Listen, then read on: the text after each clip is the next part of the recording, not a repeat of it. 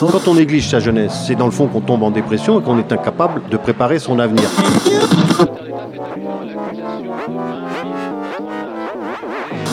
Ça ne veut plus rien dire, lycéens. C'est des merdeux, des cons.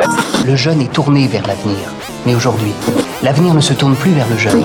Univox, le rendez-vous du monde étudiant sur Radio Campus.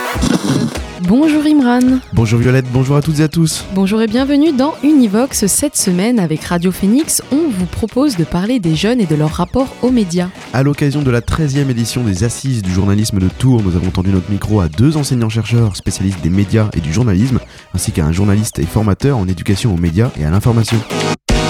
Univox, le rendez-vous du monde étudiant sur Radio Campus. Si l'on a choisi de s'intéresser aujourd'hui au rapport que les jeunes entretiennent avec les médias, c'est parce que l'on constate une baisse d'intérêt à l'égard de l'information.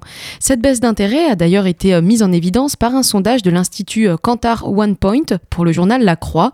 Dans sa 35e édition publiée début 2022, La Croix dévoile que seuls 38% des jeunes de 18 à 24 ans déclarent s'intéresser à l'actualité, alors qu'en 2021, ils étaient 51%. Certains se sentent submergés par un phénomène d'infobésité quand d'autres se laissent influencer par la prolifération de fausses informations.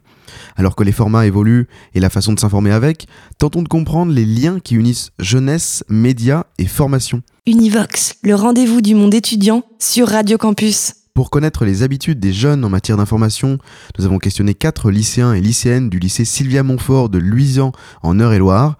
Vous allez l'entendre, Louane, Robinson, Césarine et Marine ont un rapport particulier aux médias et un sens de l'analyse médiatique plutôt poussé. Euh, je m'informe sur la télé, à la radio, aussi par la presse écrite, euh, en ligne également un peu partout. Alors moi c'est très éclectique, j'écoute euh, la radio, je m'informe sur les réseaux sociaux, par la télé, par la presse écrite, plutôt en ligne. Alors je m'informe euh, surtout par la radio, bah, comme Robinson, dans la voiture, le matin, le midi et le soir aussi, bah, lors de mes trajets. Sinon, bah, beaucoup sur euh, les réseaux sociaux. Et bah, quand je trouve un sujet qui m'intéresse vraiment sur les réseaux sociaux, par exemple, après, je vérifie aussi, bah, pareil, en ligne, sur d'autres médias, pour voir aussi bah, ce que les autres en disent. Quoi. Alors euh, ça va passer euh, par des discussions entre amis puisque j'ai des amis très intéressés par la politique, également avec euh, les réseaux sociaux et puis des articles du journal Le Monde par exemple. Ces étudiants, on peut le dire, sont bien sensibilisés au traitement de l'information, ils ont un rapport quotidien avec les médias et tentent de s'informer de la manière la plus juste et complète. Ils et elles ne sont donc pas représentatifs de tous les jeunes de France, il serait bien trop complexe de dresser un panel complet, mais ils illustrent en partie la façon dont les jeunes s'informent. Pour comprendre au mieux comment se renseignent les jeunes, Simon Gadras, enseignant-chercheur à l'université Lyon 2, et Loïc Ballarini, enseignant-chercheur à l'université Rennes 1, tous deux en sciences de l'information et de la communication, ont répondu à nos questions sur les habitudes de leurs étudiants et les observations qu'ils en tirent. Bonjour. Bonjour. Alors euh, la première question qu'on va pouvoir se poser au sujet de l'éducation des jeunes aux médias contemporains, c'est de savoir, euh, bah, nous dire plutôt comment euh, les jeunes de vos classes s'informent-ils. Alors Simon, est-ce que vous pouvez nous dire dans, dans vos amphis quel est le retour que vous avez sur l'information des jeunes alors, euh, dans les amphis, c'est pas complètement évident d'évaluer parce que c'est pas un endroit où on a beaucoup d'échanges. Par contre, on a des cours avec des plus petites promos, notamment dans les. Moi, je m'occupe d'un master en journalisme, donc euh, je travaille beaucoup avec les étudiants, sachant que c'est un public un peu particulier, hein, qui a un, rapport à l'information qui est pas tout à fait euh, classique. Euh, ce qu'on peut observer, c'est qu'il y a à l'évidence un usage important des nouveaux médias, donc des réseaux sociaux, euh, ce, genre de choses. Reste que les médias traditionnels du type euh, télévision sont en fait continuent à être beaucoup regardés.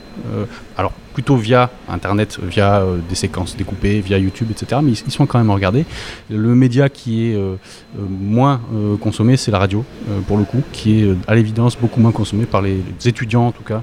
Et vous, euh, Loïc Ballarini, est-ce que vous pouvez faire le même constat? Les constats sont globalement les mêmes. Alors mes étudiants sont un petit peu plus jeunes puisqu'ils sont en IUT, donc ils sortent du bac, mais c'est le, même biais, entre guillemets, puisqu'ils se destinent euh, pour la plupart au journalisme.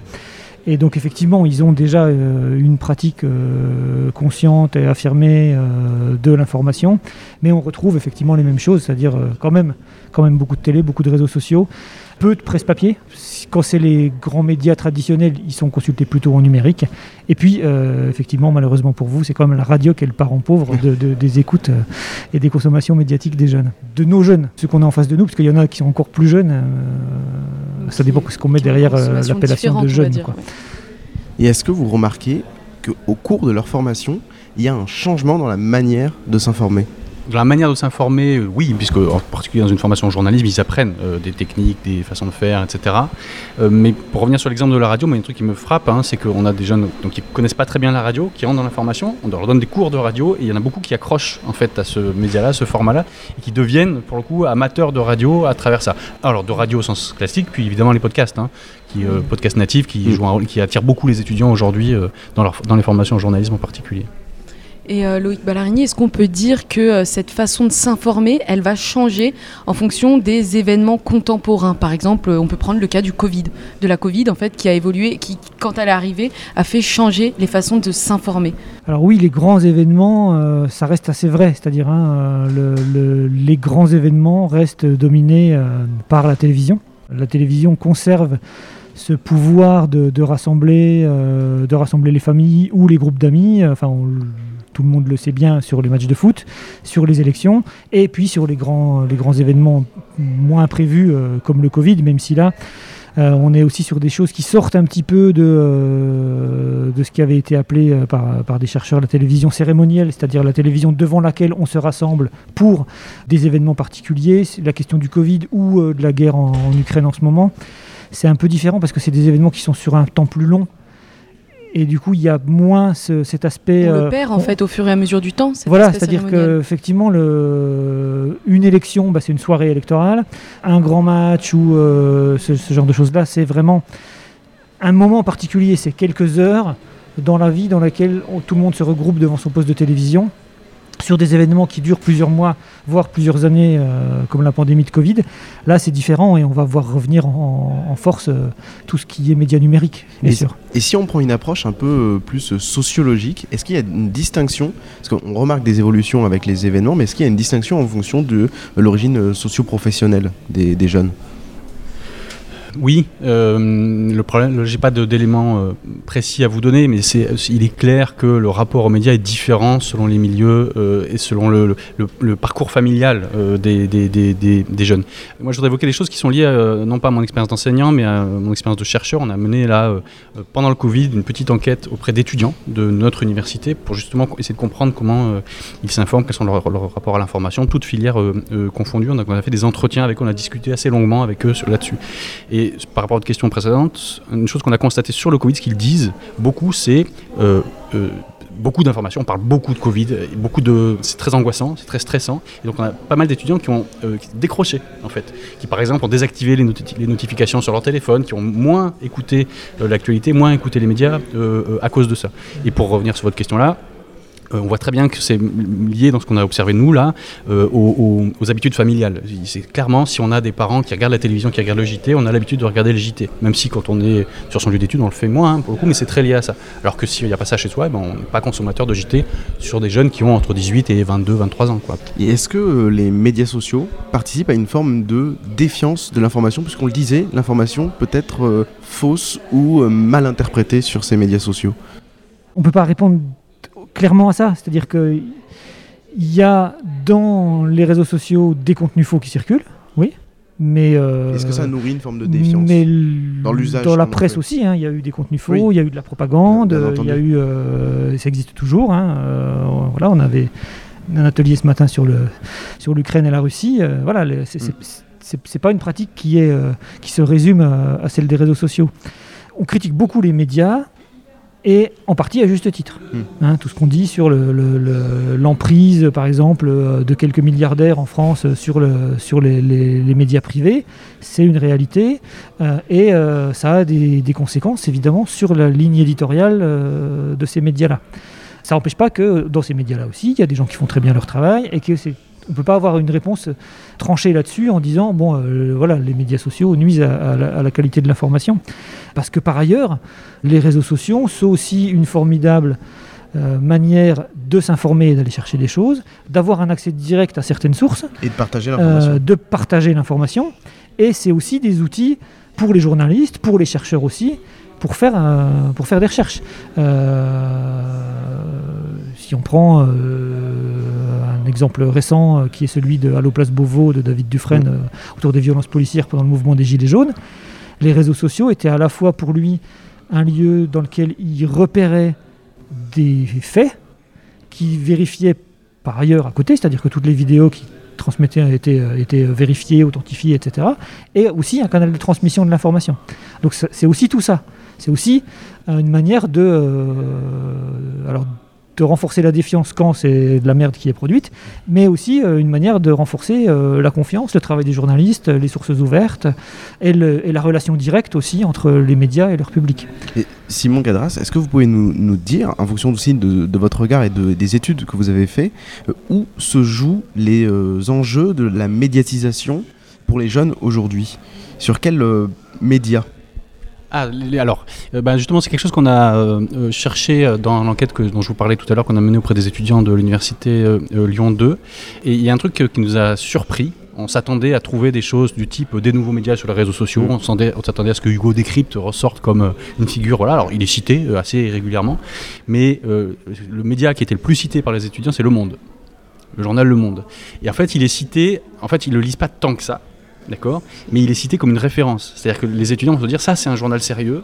Et donc, euh, c'est là qu'on va aller trouver de l'information sérieuse. Donc, ils, le mettent en avant pour ça, parce qu'il est considéré comme un journal légitime sérieux. Et le deuxième qui a été cité, c'était BFM, télé voyez, on était euh, étonné de, ça. Alors après, on a eu des médias sociaux, les réseaux sociaux, euh, des Go Decrypt, des choses comme ça, des, euh, comment dire, des individus qui font de l'information sur les réseaux sociaux, qui ne sont pas forcément journalistes à la base, etc. C'est clairement consommé par les, par les étudiants, mais c'est pas ceux qui sont mis en avant quand les étudiants parlent de leur façon de, s'informer. Mais Le Monde ou BFM, ce sont plutôt des médias, on va dire, nationaux, à visée nationale. Est-ce que ça veut dire que les étudiants délaissent ce média local, cette presse de proximité ah ou ce média de proximité? Clairement, ouais. On a eu quasi quasiment aucune mention de médias de PQR, par exemple, euh, dans les entretiens qu'on a avec les étudiants. Ils n'en parlent pas. Et euh, Loïc Ballarini, là, on parle plutôt de, comment vos étudiants s'informent, donc que ce soit en IUT ou alors à l'université. Mais est-ce que vous avez remarqué une différence entre comment ils s'informent maintenant et comment vous, en tant que chercheur, vous vous informiez quand vous étiez à, bah, à leur place? Est-ce qu'il y a une différence? Eh ben alors sans être euh, complètement des dinosaures, euh, on était étudiants euh, avant Internet et les réseaux sociaux. mais comment est-ce que vous vous informiez? Parce que nous, on n'a pas forcément ce regard-là. On, parle, on pense directement à réseaux sociaux, Instagram, les petites publications.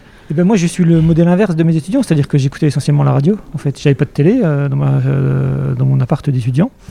Et je lisais un peu la presse, mais pas tant que ça alors attention, hein, je suis, il faut, c'est pas certain que moi, je, pareil, mais je suis pas certain que ça soit lié à une question de génération. C'est aussi une question sociologique de, de, qui on est, quels sont nos milieux, etc. Vous voyez, et on est sans doute, on n'est pas forcément représentatif de l'ensemble des personnes de notre âge et de ce qu'elles consommaient euh, à ce moment-là.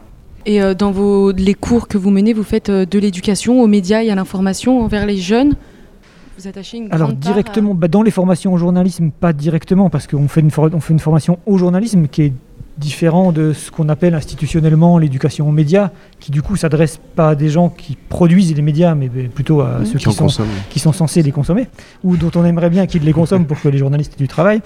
Et en parallèle, par exemple, est-ce que vous, en, faites? en, parallèle, oui. Euh, actuellement, c'est pas une activité régulière, mais je l'ai fait un petit peu, euh, et, et, ça fait aussi partie des choses sur lesquelles on s'interroge et où on essaye de faire... Sur lesquels on essaie de, faire intervenir les étudiants directement aussi en journalisme, parce que ça fait partie.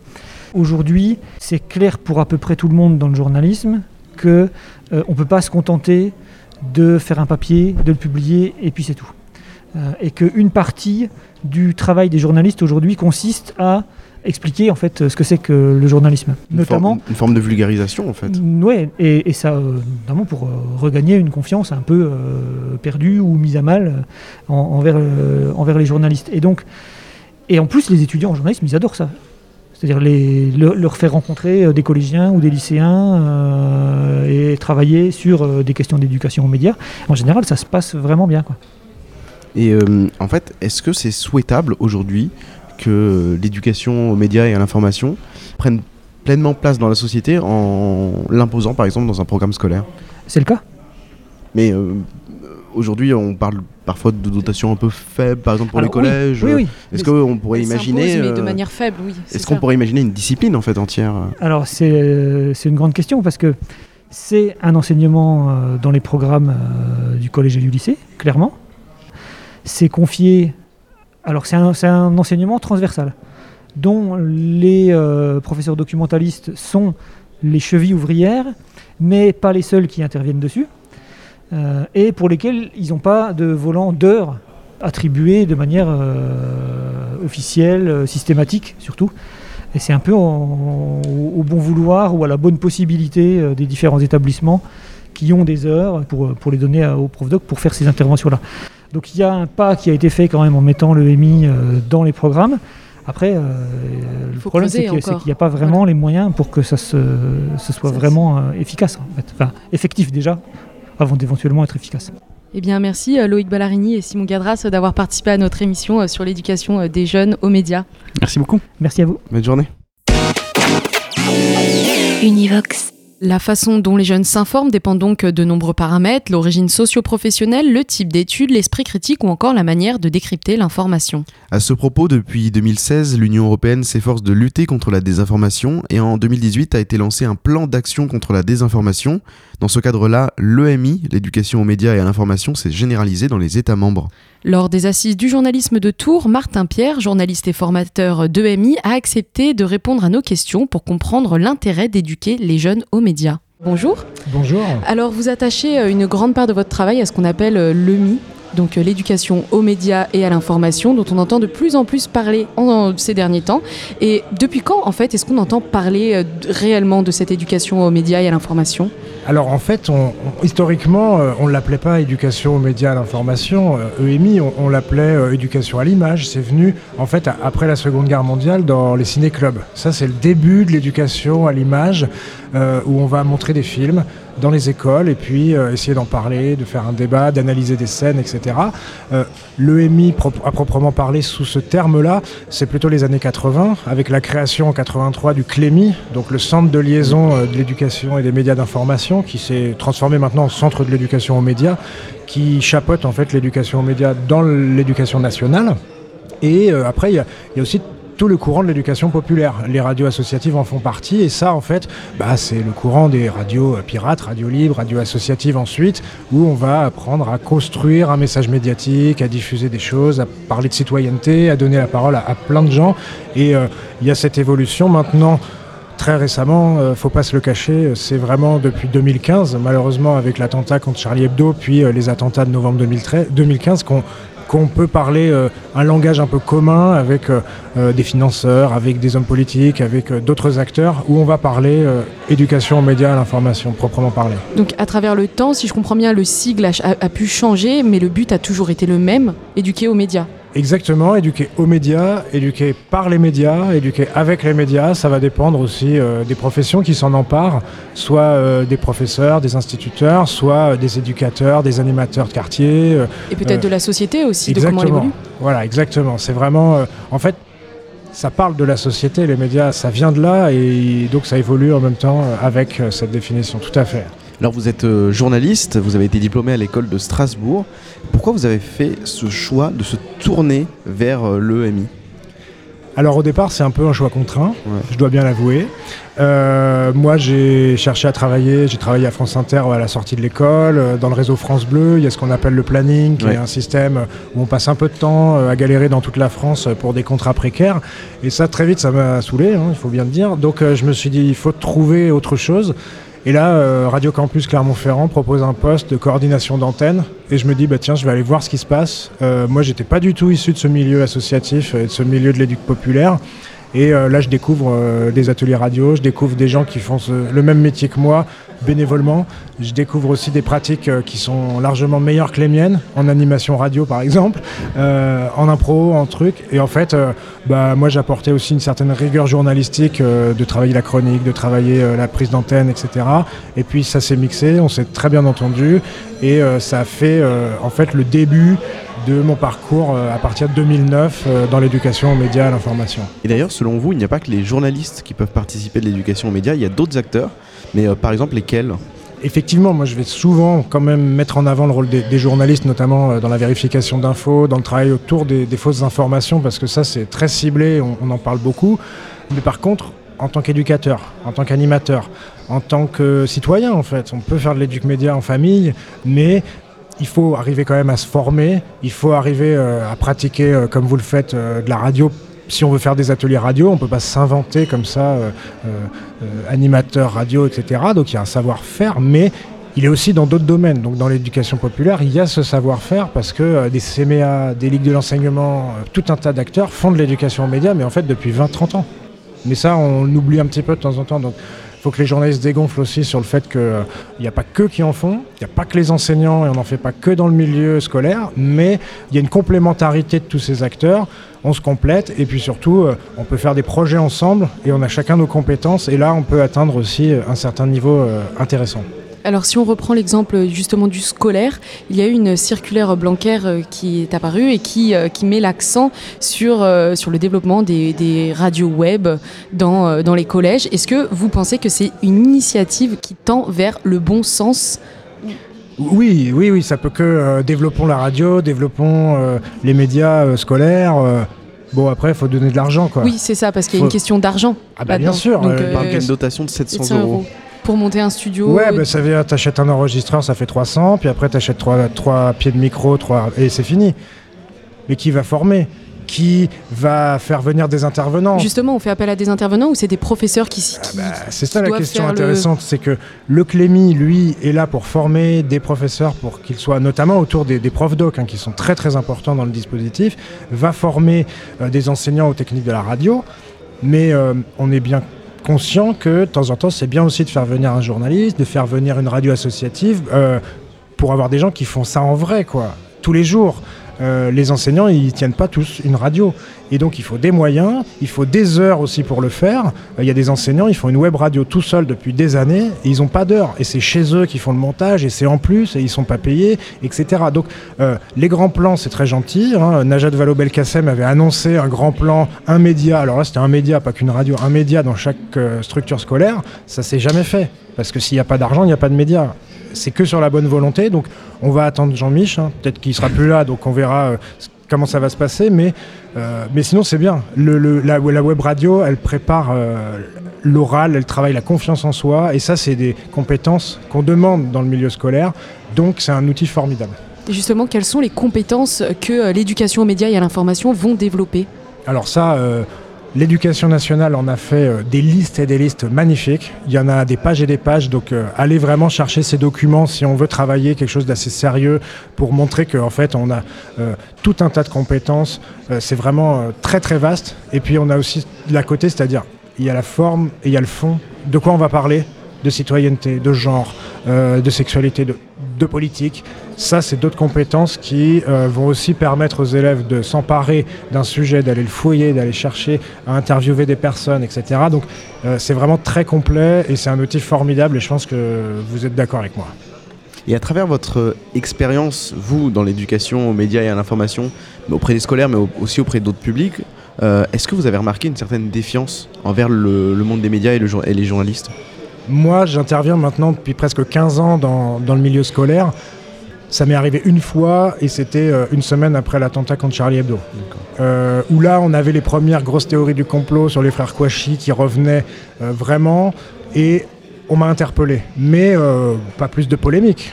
Mais la plupart du temps, d'avoir un intervenant, en fait, ça va vraiment aider. la plupart des gens vont, vont vont être contents qu'on soit là, qu'on puisse répondre aux questions. Et ça peut rétablir une confiance aussi Ah oui, ça moi j'en suis persuadé parce que là ils ont quelqu'un en face. Et s'ils veulent polémiquer, s'ils aiment le chocolat, moi j'y vais aussi. Hein. Je vais vraiment euh, euh, être là pour leur répondre. Ça c'est plus avec les adultes, mais 15 euh, ans, ça m'est vraiment jamais arrivé hmm. d'être en difficulté. si on est en difficulté, c'est peut-être parce qu'en fait on n'a pas préparé assez notre séance. Mais par contre, de manière frontale, on aide beaucoup les, enseignants parce qu'ils ils se déchargent un petit peu de certains sujets sur nous. Nous, on va pas les revoir, euh, ou alors euh, on les voit pendant 10 heures, 15 heures sur un projet, et en fait, ça, permet de, bah, de souffler pour l'enseignant, et, finalement, on est, euh, on est apprécié pour ça, parce que les élèves vont aussi nous, nous critiquer, mais franchement, ça se passe quasiment toujours très très bien c'est plutôt peut-être de la méconnaissance plutôt que de la défiance, tout compte fait. Ah bah bien sûr, ça c'est évident. On ne suit pas les mêmes euh, médias. Euh, d'ailleurs, on se pose des questions, est-ce que c'est un média, c'est pas un média comment... Et il faut passer sur la base. C'est quoi un journaliste? Euh, Moi, je travaille avec une carte de presse, je travaille sans carte de presse, faut que j'explique. Oui, en fait, vous revenez sur les questions de base fondamentales pour expliquer tout simplement, en fait, éduquer aux médias. C'est quoi une info? À partir de quel moment c'est une info ou une anecdote ou, Et pourquoi on parle tous de la même chose au même moment, etc. Le phénomène Zemmour, c'est quoi? Et c'est ça, en fait. C'est d'expliquer pourquoi on va tous sous des contraintes de temps et d'argent, hein, puisqu'il euh, faut évidemment parler euh, du contexte économique et du fait que ces millionnaires euh, sont bien, ont bien entre les mains un certain nombre de médias français. et ça, ça s'explique, c'est une réalité. Et puis après, ça permet de désarmer ces théories complotistes qui vont aussi utiliser ce système, parce que finalement, nous, on fait partie en tant que journalistes de ce système. Mais on va essayer de déminer un petit peu le terrain. Et, et quand on est en face à face, ça se fait en fait. Ça, marche. Alors après, euh, c'est aussi un travail de longue haleine, hein, parce que si vous avez un complotiste en face de vous, enfin quelqu'un qui est adepte des théories du complot plutôt, euh, c'est très long. Il faut accepter sa parole, mais c'est pas à vous d'aller euh, déconstruire tout, parce que là, vous allez craquer avant lui. Hein. Et alors pour lutter contre cette méconnaissance, on va dire plutôt qu'une défiance, vous avez créé un jeu qui s'appelle 36 heures à la rédac. Alors quels sont les enjeux que vous défendez à travers ce jeu? Eh bien, on se glisse dans la peau d'un journaliste euh, en faisant un jeu de plateau.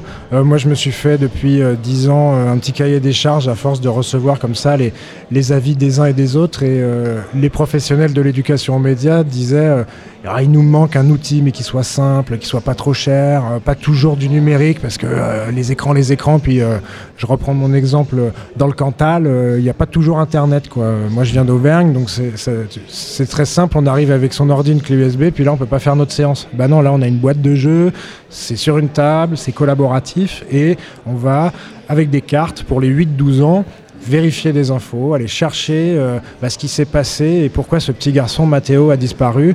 Et on va faire euh, du terrain. On va aller sur le terrain, on va faire des interviews, on va collecter des documents et puis après on propose un reportage grâce aux cartes et euh, on va euh, avoir plus ou moins de points si on a des infos exclusives, si euh, on a des scoops un petit peu, et puis on peut aussi faire des erreurs de déontologie.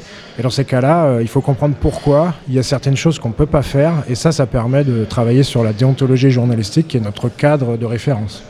Alors votre jeu, vous avez dit, c'est plutôt pour les 8-12 ans, mais quel est le public que vous, vous visez à travers l'éducation aux médias? Ah, moi, je vais se demander tout le temps.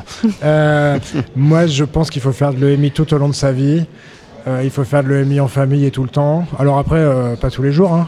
Là de temps en temps, faut couper les infos, faut prendre du recul, faut partir en week-end, faut déconnecter son portable pour souffler. On est devant une infobésité, cette manière de faire que l'info, elle est énorme, il y en a partout, mais euh, avec tout le monde, avec les seniors. Hein. les seniors, il y a une étude qui montre qu'ils ont partagé 7 fois plus de fausses infos lors de la campagne présidentielle américaine en 2016.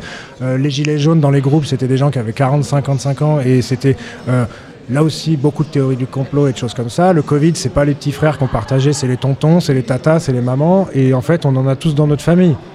Et donc, il faut travailler avec eux aussi.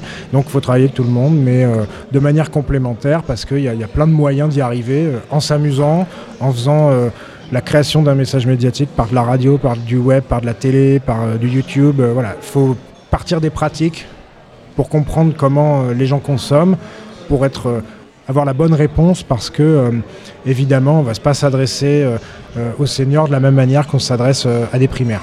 Eh bien, merci beaucoup, Martin Pierre, d'avoir accepté notre invitation. Eh bien, merci à vous. Merci. Univox, le rendez-vous du monde étudiant sur Radio Campus. Les jeunes ont donc un rapport particulier aux médias. Si certains ont une analyse très poussée de l'information, d'autres éprouvent quelques difficultés à s'informer de la manière la plus juste possible. Et c'est pour cela que l'EMI s'impose comme un pilier dans l'éducation des jeunes. C'est la fin de cette Univox sur les jeunes et leur rapport aux médias préparé par Radio Phoenix. Merci à Radio Campus France pour les moyens techniques déployés lors de ces assises et merci à Alan et Guillaume qui réalisaient cette émission. On vous dit à bientôt sur les antennes de Radio Campus France. À bientôt.